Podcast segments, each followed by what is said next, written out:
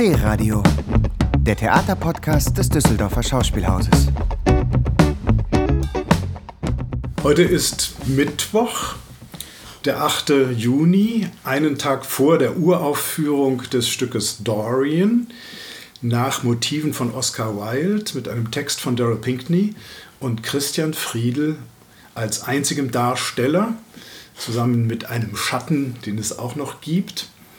Und Christian Friedel sitzt mir jetzt gegenüber und wir wollen uns ein bisschen unterhalten. Guten Morgen. Guten Morgen, Konrad. Wie geht's dir? Äh, ja, ich bin ein bisschen äh, äh, äh durchgerödelt, würde ich mal sagen. Äh, aber ich freue mich sehr auf die Premiere und freue mich, dass wir jetzt äh, ja, auf der Zielgeraden sind. Ja, das muss man vielleicht dazu sagen. Es ist ein unglaublicher Parforce-Ritt. Hm. Eigentlich immer bei Wilson Produktionen. Robert Wilson ist ja ein Regisseur, der wirklich äh, jedes kleinste Detail auf der Bühne minutiös probt und plant und äh, ob das jetzt eine Geste des Schauspielers ist, ob das ein Detail seines Maskenbildes ist, ein Kostüm, Lichtstimmung, der Raum, die Tonspur, die Textbehandlung, alle diese Ebenen werden in mühsamer Kleinarbeit erarbeitet. Und äh, das heißt, wenn man als einziger Darsteller auf der Bühne steht, lange Tage. Das sind lange Tage, die beginnen meistens mit einem langen Vorlauf, dass man erstmal zwei Stunden in der Maske sitzt, dann hat man nochmal Kostüm, Soundcheck, dann wird geprobt und wenn man abends noch Voraufführungen hat, wird trotzdem geprobt, äh, weil natürlich noch weitere Details äh, erarbeitet werden müssen. Und man ist ja auch offen für jedes Detail und auch dankbar, dass es so detailreich ist. Aber manchmal ist man auch dankbar über jede Pause, weil es dann doch auch eine große Konzentrationssache ähm, ist, diesen Abend ähm, und diesen Text, der so assoziationsreich und äh, sprunghaft ist, ähm, ja, wirklich sich darauf zu konzentrieren und darauf zu surfen, wie man in der heutigen Jugendsprache sagen würde. Apropos Text. Was hast du gedacht, als du diesen Text zum ersten Mal gelesen hast vor einem Jahr? Also ich bin ganz ehrlich, ich bin beim ersten Lesen fast eingeschlafen, aber nicht, weil es mich gelangweilt hat, sondern weil ich überfordert war von der äh, vielen Ketten der Informationen, der sprachlichen Vielfalt, der ähm, ich konnte vieles überhaupt nicht sofort fassen und, ähm, und es hat mich irgendwann so angestrengt, dass ich fast müde wurde sozusagen und habe dann wirklich in dem Moment gedacht, oh Gott, wie kriegst du das bloß in deinen Kopf und wie wird das verbunden sein mit der mir ja bekannten Bildsprache und Inszenierungssprache von Bob. Und, ähm, und dann peu à peu habe ich diesen Text ähm, ent, ja, ich will nicht sagen durchstiegen, aber immer mehr an mich rangeholt. Und ich, ich kann das vergleichen ungefähr. Ich habe mal eine Inszenierung mit David Marton gemacht und der hat Lulu, die Oper von Alban Berg, mit dem Schauspiel von Wedekind verbunden und ich habe ähm, Arien des Alvas gesungen, die Tenorpartie dort. Und ich konnte am Anfang überhaupt nichts mit der Musik anfangen. Und erst als ich angefangen habe, sie zu verstehen, sie zu durchdringen, habe ich plötzlich, hat es, also habe ich erstmal gemerkt, wie genial und vielseitig und großartig diese Musik ist. Und so ging es mir auch mit dem Text von Daryl, dass man plötzlich merkte, wow, was dort alles äh, miteinander verknüpft ist und was man da entdecken kann und was ich sicherlich auch noch bei den Vorstellungen weiter entdecken werde. Ähm, das ist großartig und es ist so ein bisschen eine gemeinsame Suche, nicht nur ich suche und versuche in den Text ähm, mich durchzukämpfen oder, oder mir den ranzuziehen, sondern es ist auch eine Einladung für das Publikum, die natürlich auch erstmal wie ich vielleicht davor sitzen werden und das erste Mal zum ersten Mal hören und auch vielleicht erstmal überfordert sind. Aber das Schöne ist bei Bobs Welten, es geht ja darum, dass man nicht alles verstehen muss, sondern dass man ein Gefühl haben wird, und sich etwas rauspicken kann, wo man denkt, ah, da kann ich gerade ansetzen und das kann ich nachspüren. Und das ist, ähm, es ist eigentlich wie so eine gemeinsame Reise und das finde ich eine tolle Entwicklung von diesem ersten Lesen des Textes heute, wo es mir sehr viel Spaß macht, mit dem Text ähm, zu arbeiten. Ja, man muss vielleicht zu dem Text ein paar Worte verlieren. Also der Ursprungsgedanke war, sich mit dem Roman äh, Das Bildnis des Dorian Gray zu beschäftigen. Aber für äh, Robert Wilson war das eigentlich eher eine abschreckende Vorstellung, jetzt der Romanhandlung hinterher zu rennen und die auf der Bühne illustrieren zu sollen. Und äh, deswegen hat er den Autor Daryl Pinkney ins Spiel gebracht, ein äh, US-amerikanischer Autor, mit dem er seit über 30 Jahren zusammenarbeitet, der ihm schon viele andere Texte geliefert hat. Und äh, der hat dann äh, sich sehr auch auf die Lebensgeschichte von Oscar Wilde konzentriert, der ja einen äh, jungen Geliebten hatte, Alfred Douglas. Und der Vater von Alfred Douglas hat Wilde vor Gericht gezerrt in einem Unzuchtprozess. Wir sind im viktorianischen England Ende des 19. Jahrhunderts und Wilde ist tatsächlich zum Zuchthaus verurteilt worden, ist eigentlich hat im Gefängnis dann äh, schwer krank geworden, war ein gebrochener Mann, hat nicht mehr lange gelebt. Diese Geschichte überblenden wir mit den äh, Motiven aus dem Roman. Und dann kommt noch eine dritte Ebene hinzu, nämlich der Maler Francis Bacon, der eines Tages einen Einbrecher überrascht hat in seinem Atelier. Das war George Dyer, ein Kleinkrimineller aus dem Londoner East End. Und anstatt die Polizei zu rufen, hat er ihn aufgefordert, ihm Modell zu sitzen. Und die beiden sind dann ein Paar geworden. Äh, über zehn Jahre hat Bacon ihn immer wieder gemalt. Gleichzeitig äh, ist aus diesem kleinen Kriminellen natürlich ein Mitglied der Gesellschaft geworden, als Geliebter von Francis Bacon, einem der berühmtesten Maler seiner Zeit. Und letzten Endes war er auch überfordert damit und hat sich am Ende umgebracht. Diese drei Geschichten überblendet der Text von Daryl Pinkney. Ich finde den Verweis auf die Lulu von Berg sehr spannend, weil Alban Berg hat seine Oper äh, durchgängig zwölftönig komponiert, also ja eine Zwölftonreihe zugrunde gelegt und die dann in allen Ableitungen äh, immer wieder benutzt, um diese Musik zu schreiben. Und letzten Endes hat auch der Text von Daryl Pinkney musikalische Prinzipien. Also er ist sehr genau gegliedert. Es gibt bestimmte Motive, die immer wieder kommen. Äh, aber es ist eben keine Narration.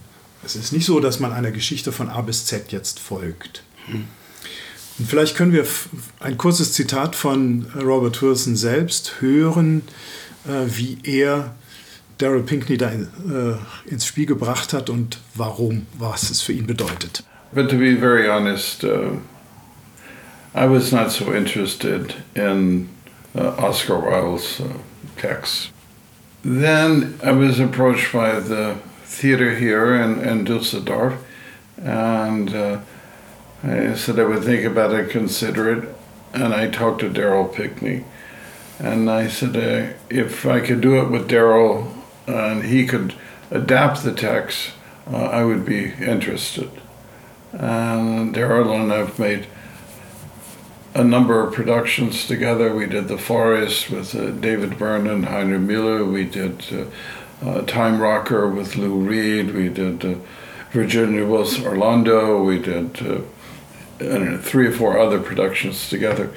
And I felt that Daryl would be the right one to give a twist to Oscar Wilde and not make it so romantic. And uh, I find this uh, the story in back of the text of Oscar Wilde. So the idea came up to look at uh, the life of Francis Bacon, and we found a parallel. And then suddenly the piece began to open up and became become much more interesting. Ja, so viel von Robert Wilson zur Entstehungsgeschichte dieses Werkes, dieser Aufführung. Jetzt fragt man sich natürlich, ja, wie nähert man sich als Schauspieler so einem Text? Wie schafft man es, diesem Assoziationsfluss etwas abzugewinnen und ihn, wie du vorhin gesagt hast, an sich ranzuziehen, hm. zu seiner eigenen Sprache zu machen? Na, also ich fange immer eigentlich damit an, erstmal zu gucken, was an der Geschichte oder was an den Texten ist etwas, was mit mir zu tun hat. Und ähm, äh, ich bin ein großer Fan von dem Bildnis des Dorian Gray. Es war einer der ersten Romane, die ich in meiner Jugend gelesen habe. Mich hat natürlich das Schauermärchen interessiert. Mich hat interessiert, wie er dieses Bildnis versteckt und dann, ähm, dass das eben altert und auch alle seine Verbrechen aufzeigt, während er schön und jung bleibt. Und ähm, da waren so viele Dinge drin, die mich ähm, angesprochen haben und und da habe ich auch in dem Text natürlich immer wieder geguckt, wo gibt es da Verweise davon, wo, wo hat es etwas mit mir zu tun. Und du hast es gerade so schön zusammengefasst, dass diese drei Geschichten, die ja sehr komplex sind ähm, und gleichzeitig aber alle irgendwie vereinen sie allgemeine Fragen, die wir uns alle stellen. Also nicht nur die Künstler, die sich natürlich immer fragen, wie relevant ist meine Kunst, was bleibt von mir. Das ist ja auch etwas, was dieser Abend spiegelt und mich auch berührt, wenn man einen 80-jährigen Regisseur hat, der eine großartige Theaterkarriere äh, hatte und auch noch haben wird äh, bei seinem Arbeitspensum ähm, und seinem Willen und seiner starken Fantasie. Ähm, aber wo man auch merkt, der auch in diesem Abend zurückguckt, sich fragt, was bleibt von mir übrig, was ist Schönheit, äh, was, was bedeutet Kunst. Und dann ist es eben auch etwas in unserer heutigen Gesellschaft, dass man merkt, dass wir in einer Gesellschaft leben, die durch Filter in den sozialen Netzwerken äh, fangen die Leute an, sich eine wie zweite Person Persönlichkeit aufzubauen, ein, ein viel besseres, ein viel schöneres Ich, vermeintlich, ähm, und dabei eigentlich ganz und gar vergessen, sich zu fragen, wer bin ich eigentlich? Und all diese Fragen stecken in diesen Texten, Assoziationen, Betrachtungen, Interpretationen auch von Daryl auf die Geschichten, auf die älteren Texte von Wilde. Und und das ist etwas, was ich nach und nach äh, aufgepickt habe. Und natürlich hilft die Struktur, die inszenatorische Struktur, um zu wissen, was kommt eigentlich an welcher Stelle. Und es ist ja immer bei Bobs Arbeiten so, dass du erstmal eine Choreografie von außen bekommst, bevor, bevor du diese Hülle mit deinem Charakter, mit deiner Persönlichkeit füllst. Und so ist es auch hier, nur war die Schwierigkeit natürlich, wie fülle ich das mit dem Text, der vielleicht manchmal im Moment wie dagegen steht. Und dann merkt man aber irgendwann, a, das regt die Fantasie an, dass man eine Verbindung findet, für sich findet. Die werde ich natürlich jetzt nicht en Detail verraten, weil ich glaube, es ist ganz, ganz wichtig, dass der Abend für alle ähm, frei interpretierbar bleibt. Ähm, aber das war für mich zum Beispiel so eine schrittweise Annäherung an den Text, ihn zu verstehen, ihn zu durchdringen, ihn mit der Inszenierung zu verbinden und im Allgemeinen finde ich es ganz spannend, dass ich jetzt nach diesen Vorführungen ähm, Gespräche führe mit, mit, mit Kollegen, mit Freunden, Leuten, die das zum ersten Mal sehen und das sehr philosophische und sehr unterschiedliche und sehr weitreichende Gespräche sind und das macht mich sehr glücklich, weil das da merkt man, dass was da eigentlich alles in diesem Text und in dieser Assoziationskette äh, beinhaltet ist. Ja, also wir haben gestern und vorgestern schon zwei Voraufführungen erlebt mit sehr unterschiedlichen Publikumsreaktionen. Am ersten Abend waren die Leute sehr dankbar auch für die etwas komischeren Passagen, für mhm. die unterhaltsamen Momente. Es gibt ja auch Songs, die du mhm. komponiert hast, die du singst, ja. die mit deiner Band begleitet sind, Woods of Burnham. Und gestern Abend hatte man das Gefühl, dass die Leute ganz gebannt äh, saßen, mhm es gab fast keine Huster. Hm. Sie haben aber auch keinen Szenenapplaus oder nur hm. an ganz wenigen Stellen. Hm. Am Schluss hat sich keiner getraut zu klatschen. Es kommt hm. dann eh noch eine kleine Zugabennummer, die löst dann genug Applaus aus. Aber, äh, Ein alter Broadway-Trick. Ja. Das Wichtigste war der Anfang und das Ende eines Abends. Ja. Genau. Äh, da kommt auch noch ein anderer Text ins Spiel, äh, den Daryl dann äh, immer wieder anzitiert, nämlich ein Song aus den 60er Jahren von äh, Peggy Lee, unvergleichlich gesungen, The Alley Cat Song. Also da geht es um einen Straßenkater, äh, der sich ständig äh, in neue Abenteuer verwickelt und dabei auch andere Katzen unglücklich macht. Und äh, es gibt die schöne Zeile darin, äh, he just doesn't know right from wrong. Er kann richtig und falsch nicht unterscheiden, dieser Straßenkater. Ja. Also auch aus solchen Quellen bezieht äh, Wilson dann Assoziationen und mit ihm Daryl Pinkney. Das, was du vorhin beschrieben hast, ist natürlich für einen Schauspieler erstmal ungewöhnlich, dass ein Regisseur ihm keinerlei Untertexte vorgibt. Alles, was in den Proben passiert, äh, sind sehr äußerliche Ansagen. Sprich den Text schneller, langsamer, lauter, leiser, wie ein Kind, wie ein alter Mann. Ähm, vielleicht hören wir kurz auch dazu wieder ein Zitat von Robert Wilson selbst. Ich habe ihn gefragt, was soll ein Schauspieler denken in einer Aufführung von ihm? When an actor asks you what he's supposed to think at a given moment in a performance, what would you answer him? Well, I think that you should deliver the text in such a transparent way that the audience can think whatever they want to think. That is to say, the actor doesn't have his ideas about what he's in doing or saying, but he doesn't insist that everyone else think what he thinks. Das große Geheimnis ist, glaube ich, dass man es als Schauspieler schafft, diese zunächst rein äußerliche Form ähm, zu verinnerlichen, sie auch perfekt sich anzueignen und dann das eigene dazu zu tun. Ja. Das gibt nicht so viele Schauspieler, die das schaffen in Wilson-Produktionen, so wie du das schaffst. Und ich glaube, das ist auch der Grund, warum Wilson zugestimmt hat, so einen Soloabend für dich zu kreieren. Ihr habt euch ja kennengelernt bei Sandmann hier am Düsseldorfer Schauspielhaus. Ähm, eine fast musicalartige Aufführung, auch mit vielen Songs, aber sehr personenreich. Äh, sie folgt auch der Erzählung von E.T.A. Hoffmann. Also sie hat ganz deutlich einen Erzählfaden. Die Leute, die jetzt in diese Aufführung kommen, werden erst einmal denken, was ist jetzt los? Das ist ja was ganz anderes. Ja. Aber das finde ich eben auch spannend bei Wilson, dass er äh, auch in seinem 80. Lebensjahr immer noch neue Dinge ausprobiert. Ja. Und er, wie er ja auch gerade gesagt hat, er würde ja niemals einem Schauspieler sagen, was er zu denken hat. Und ähm, das halten ihnen ja manchmal die Leute vor, dass man sagt, das sind kühle, oberflächliche äh, Bilderwelten, aber das stimmt überhaupt nicht. Und ich finde, bei unserem Abend hier bei Dorian merkt man noch mal viel stärker, ähm, wie persönlich so ein Abend von ihm ist und wie sehr und wie wohl ihn die Inhalte interessieren.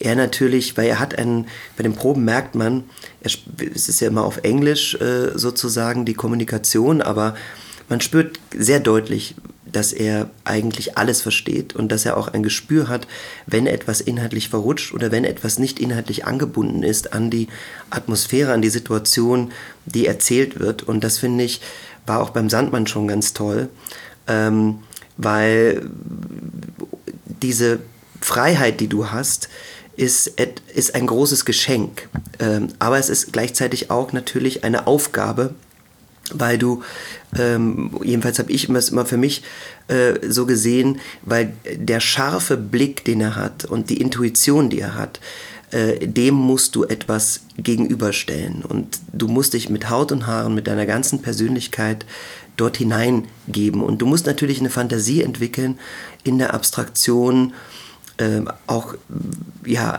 eine Fantasie und einen Ausdruck zu entwickeln. Und das Interessante ist, Bob war mir schon nah, ob, obwohl ich ihn erst 2016 kennengelernt habe und noch nie etwas bis dato von ihm gesehen habe.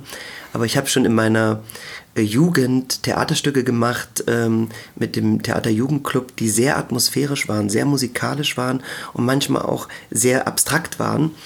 Und ähm, obwohl ich nie ihn kannte und dann plötzlich merkte, da, da ist jemand, der macht das nicht nur richtig gut und professionell und seit Jahren verfeinert er sein System.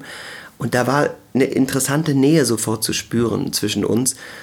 Und ich glaube, dass ich, äh, er hat mir dann nämlich gesagt, bevor du bei mir mitmachst, schau dir bitte Christopher Nell in Faust an.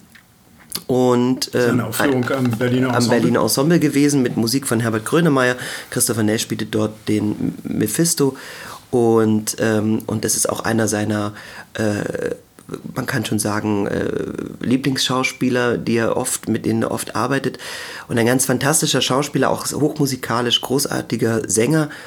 Und ich saß da in diesem Faust und war absolut gebannt von ihm und merkte aber in einem Riesenensemble, wie er ganz selbstverständlich, leichtfüßig und vielseitig sich das Ganze rangenommen hat und mit seiner Persönlichkeit verbunden hat, während andere der Form hinterherliefen und man plötzlich, und da habe ich sehr viel begriffen vom, vom Zuschauen, wie vielleicht der Weg in diese ähm, Choreografie und diese Hülle sein könnte. Ja. Ja, es gibt nicht viele Schauspieler, bei denen das so ein Match ist, wo, wo wirklich die Ästhetik von Wilson auch mit dem Naturell eines Schauspielers zusammentrifft und das sich glückhaft verbindet. Also ich habe natürlich Stefan Kurt noch sehr in Erinnerung. Mhm. Damals bei Black Rider zum Beispiel in Hamburg am Thalia Theater. Das ist jetzt 30 Jahre her. Und äh, ja, Christopher Nell ist sicher zu nennen und genauso aber eben jetzt auch Christian Friedel, das, das habe ich damals im Sandmann sofort gedacht, als ja. ich die erste Voraufführung mhm. von dieser Produktion gesehen habe, habe ich gedacht, aha, da gibt es wieder einen. Mhm.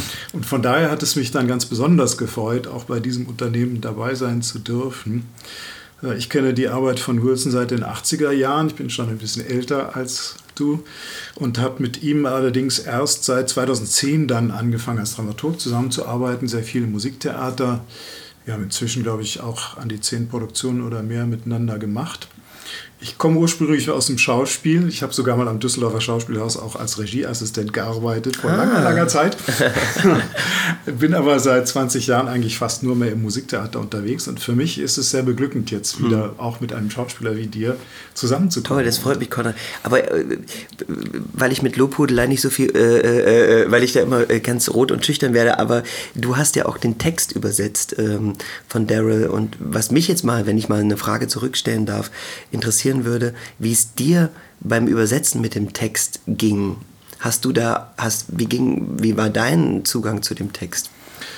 Ja, das ist nicht leicht. Also ich habe natürlich äh, versucht, erst einmal die Quellen aufzuspüren, wo Daryl die Sätze überall hergenommen mhm. hat.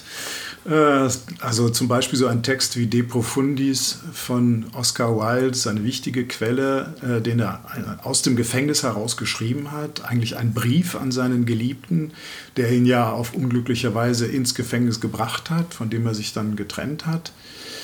Dann äh, natürlich der Roman, mhm. wobei die Sätze fast nie eins zu eins übernommen sind, mhm. sondern immer ein bisschen mhm. verdreht. Ja. Aber äh, ich habe mir natürlich auch verschiedene deutsche Übersetzungen des Romans dann angeschaut. Mhm. Und äh, dann kommt die ganze Ebene Francis Bacon dazu. Ich habe äh, Biografien gelesen von Bacon. Äh, es gibt einen sehr schönen Text auch von Michel Léris, äh, französischer Philosoph, der die Bildsprache von Bacon analysiert hat. Und äh, mit diesem Hintergrund habe ich mich dann daran gemacht, das doch erst einmal sehr wörtlich zu übersetzen. Und äh, ich hatte ganz schön Schiss, wie mhm. das dann klingt auf der Bühne. Ja, ja. Also wenn das dann ein Mensch in den Mund nimmt, ja. aus Fleisch und Blut. Ich habe natürlich mir selber auch Sätze immer wieder vorgesprochen und äh, versucht, darauf zu achten, dass sie äh, auch eine Musikalität mhm. haben. Mhm. Aber das Deutsche ist anders als das Englische und äh, es ist eine eigene Musikalität. Mhm. Und ich wusste ja auch, wie Bob mit solchen Texten arbeitet. Ja, ja. Äh, wir haben dann also schon vor einem Jahr in einem Probenprozess ja eigentlich die Aufführung erarbeitet auf der Probebühne. Mhm. Uh, ursprünglich war die Uraufführung mal für letztes Jahr geplant, Corona-technisch dann verschoben, was aber eigentlich uns, glaube ich, sehr zugute gekommen ja, ist. Ja, das ist absolut, ja. Und ähm, ja. Wenn ich kurz einhaken darf, Konrad, die, äh, Daryl hat ja die, das ganze Stück für Bob einmal eingelesen, sozusagen. Und diese Stimme, wenn sie in die Aufführung gehen oder ihr, ähm, dann wird am Anfang des Stückes hört man aus dem Radio den Autor selber und das Englische gegenüber dem Deutschen sozusagen, im, fast im Dialog oder im, in der Wiederholung. Und, und da spürt man auch, wenn man Daryl hört, äh, in seinem Sprachfluss sozusagen, wie er sich das also wie diese englische Sprache funktioniert und dann merkt man, die, wie die deutsche sozusagen äh, es ist schon interessant. Wir haben ja die Songs, die ich mit meiner Band ähm, produziert habe für das Stück und auch äh, komponiert habe, das ist ja daraus entstanden, dass Bob am Anfang, ähm, es gab eine Bauprobe und auch wusste, dass ich eine Band habe, Musik mache und immer sagte, bring mal Musik zur Bauprobe mit. Und dann haben wir ein bisschen was eingespielt, geguckt, die Bilder angeguckt, dann sagte er mir, hier könnte ein ruhiges Lied, hier könnte ein schnelles Lied sein. Und dann hast du ja Texte von Alfred Douglas vorrangig, also dem Liebhaber von Oscar Wilde, der also ja selber auch... Teilweise waren es meine Vorschläge, teilweise war es aber auch von Daryl zusammengestellt. Ah ja, genau, also so teilweise so und aus diesen Snippets habe ich dann äh, Demos komponiert für diese erste Probenphase. Und dann hat Bob sich aus diesen Demos ähm, ähm, Sachen rausnehmen können. Ihm war wichtig, dass es nicht eine Kopie des Sandmanns wird sozusagen, also wo ja auch eine tolle Pop-Rock-Künstlerin Anna Calvi die Musik gemacht hat, sondern das ist wirklich ein auf den Text und auf die, auf die, ja, dass es ein bisschen eine andere Farbe hat. Aber es ist auch schön, dass es Musik gibt und man hat auch gemerkt beim Publikum, dass sie froh sind, da durchatmen zu können in diesen Momenten. Und da haben wir uns eben auch Texten von Alfred Douglas oder ähm, ähm, also vorrangig Alfred Douglas ähm, äh, die genommen und die vertont sozusagen. Ja, ja also ja, ich wollte nochmal darauf zurückkommen, wie abstrakt der Wilson zunächst mit so Texten auch umgeht.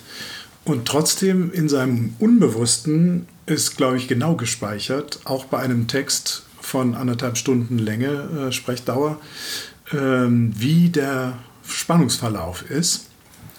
Und äh, Wilson selber beschreibt da seine Arbeit eigentlich ähm, auch als Versuch, die Ebenen zunächst einmal getrennt zu behandeln also was ich vorhin schon mal aufgezählt habe, von einer Lichtstimmung über einen Text bis hin zu einer Geste der Position der Figur im Raum, alle die verschiedenen Elemente, die das Gesamtkunstwerk Theater ausmachen. Und äh, für ihn war in seiner Entwicklung entscheidend ähm, zu erleben, wie John Cage und Merce Cunningham in den 60er, 70er Jahren Ballett gemacht haben. Dazu hören wir ihn. And in a sense, that's what I do. I create an image on stage, which is a mask for a text. So the mask is not there to illustrate necessarily what we're hearing, but it's a picture. And behind this picture, or with this picture, I began to hear something. And my theater is a structure of duality. They can be independent uh, tracks uh, parallel tracks, and uh, it's not a collage, but so it's different from Merce Cunningham and John Cage, where they worked on the work separately, the music and the dance, and then they put together. It was by chance you found the relationships. I work on the two separately, but in the long run, it's not by chance how they're structured together. So that the two have to reinforce one another without having to illustrate one another. And ideally, if what I'm seeing should help me to hear better. Ja, das ist auch spannend. Ja. Dass äh, Cage, also der berühmte Avantgarde-Komponist, eigentlich die zentrale Figur des amerikanischen Musiklebens im 20. Jahrhundert, eine Musik entwickelt hat, vollständig unabhängig davon, was Merce Cunningham, mhm. der berühmte Choreograf, parallel mit seinen Tänzern entwickelt hat, die nur immer innerlich gezählt haben, keinen Takt hatten, sonst nichts mhm. und das Ganze bei der Premiere zusammengebracht haben. Ja. Das äh, war das, damals das klingt sensationell. Unglaublich. Also es klingt auch jetzt noch, äh, finde ich es großartig. Das hat mich aber sofort erinnert an den Sandmann. Gibt es eine Szene, äh, sitze ich an einem kleinen Tisch und schreibe einen Brief. Und bevor ich aber anfange zu sprechen, gibt es eine Choreografie aus Zahlen, die ich zähle für die Bewegungen. Und da musste ich gerade dran denken, die hatte mir damals auf den Tisch aufgeschrieben, du bewegst den Arm in 25 Sekunden hoch, dann guckst du in 30 Sekunden dahin, in 10 Sekunden machst du das und das. Also, und das war wirklich interessant, vor allen Dingen, weil es auch eine interessante Hilfe ist, weil wir Schauspieler sind manchmal ungeduldig und das Zählen zwingt uns dazu, ein ganz anderes Tempo entgegen unseres eigenen Impulses zu gehen. Und das ist schon, was das mit einem macht und was das für eine Erfahrung ist, das auszuhalten, ist, fand ich äh, ganz, ganz toll. Ja, es ist ein formales Theater. Das ist das Kennzeichen der Arbeit von Wilson seit inzwischen 50 Jahren. Und ich finde eben so wichtig, dass dabei trotzdem eine Emotionalität gefordert ist. Also er beschreibt das auch in den Proben immer wieder. Das muss absolut angebunden sein an die Person, an die eigene Emotionalität. Äh, es darf nie leer sein. Hm. Und äh, die verschiedenen Ebenen, die er eben so abstrakt, äh, denen er eine Form gibt, sollen aber sehr genau aufeinander bezogen sein und sich gegenseitig verstärken, so wie er es eben gesagt hat. Ich will noch ein letztes Thema ansprechen. Wenn hier so drei Geschichten übereinander geblendet sind, eine halbe Stunde lang sprichst du nur in der dritten Person. Hm. Er tut das und das. Er, wo, vor allen Dingen in der Vergangenheitsform, hat das und das erlebt. Dann gibt es einen zweiten Teil, wo du fast nur in Du Sätzen sprichst. Ich, zweiten, erst kommt der Ich. Äh, erst kommt ich, erst, erst kommt ich. Genau. Der zweite Teil ist ich. genau. Der dritte Teil in Du. Ja. Ähm, trotzdem rundet sich das Ganze am Ende doch zu so einer Lebensgeschichte, mhm. die auch an einen Endpunkt gelangt. Der letzte Teil endet mit einem Todesbild, eine Schneelandschaft. Wir wollen nicht zu viel verraten, mhm. äh, wo es auch ganz ruhig wird. Für viele das stärkste Bild des Abends sozusagen, aber auch sicherlich mit dem Vorlauf, den es braucht, um dorthin zu kommen ja. Ja, zu diesem Bild? Also ich habe äh, Wilson gefragt, ob das denn äh, dann doch so etwas wie eine Figur ergibt, das Ganze. Er hat dem widersprochen. What do you think? Is it a consistent character or is he? No, it's not a consistent character at all. He's a prism of different personas. So uh, he can be many different characters.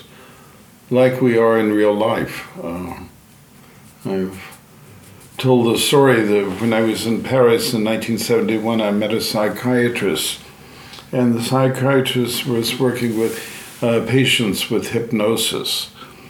And um, he was seeing a patient one morning and excused himself that he would leave the room for a few minutes. And he did, and he returned, and he looked in his desk drawer and in the drawer he had had five thousand dollars. And when he looked in the drawer, the uh, it was empty. So he said to the patient, "Obviously, you have taken my money." And the patient said, "No." And he said, "Well, the money was here before I left the room." And the patient didn't say anything, and the psychiatrist let it go. And after seeing him two or three more times, he hypnotized him. And he said, You are a very famous detective and I've lost $5,000. Can you help me find the money? And the patient said, Yes. If you do this and that, you can find the money. You will find the money.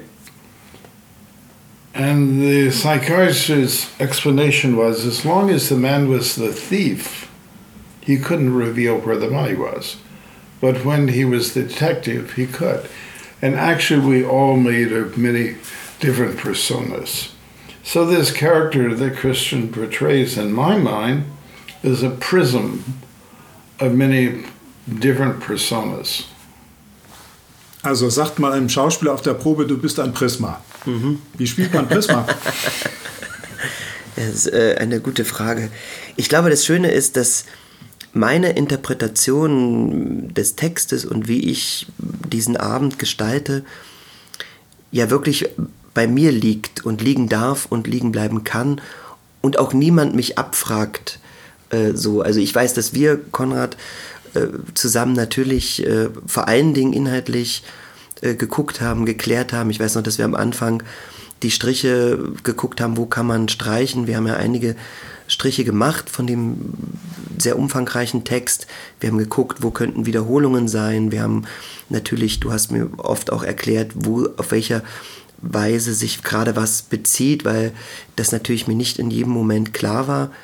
Und trotzdem habe ich mir jetzt in den letzten beiden Probenwochen auch mit dem Liegenlassen nach einem Jahr Pause und sich das wieder aufgreifen und wieder Ansehen des Textes, habe ich dann äh, gemerkt, dass das, ich habe mir etwas gebaut sozusagen und ich habe mir vor allen Dingen etwas gebaut, was sozusagen mit etwas nachvollziehbaren, also einen, eigentlich einen, ich möchte nicht sagen äh, naturalistischen Gestus, aber einem nachvollziehbaren Gestus für mich, gerade in dieser Aufdröselung von er aus der Erinnerung, fast wie ein Zurückspringen in das Ich, in der Hochzeit und bis hin zu dem, wo man sagt, äh, du bist an allem schuld. Also jetzt mal ganz grob gesagt, ohne jetzt zu viel über meine eigene äh, Interpretation zu verraten, aber ähm, und das ist das, das ist das Tolle sozusagen. Also, dass auch Bob für ihn, ähm, er, wenn er mal kurz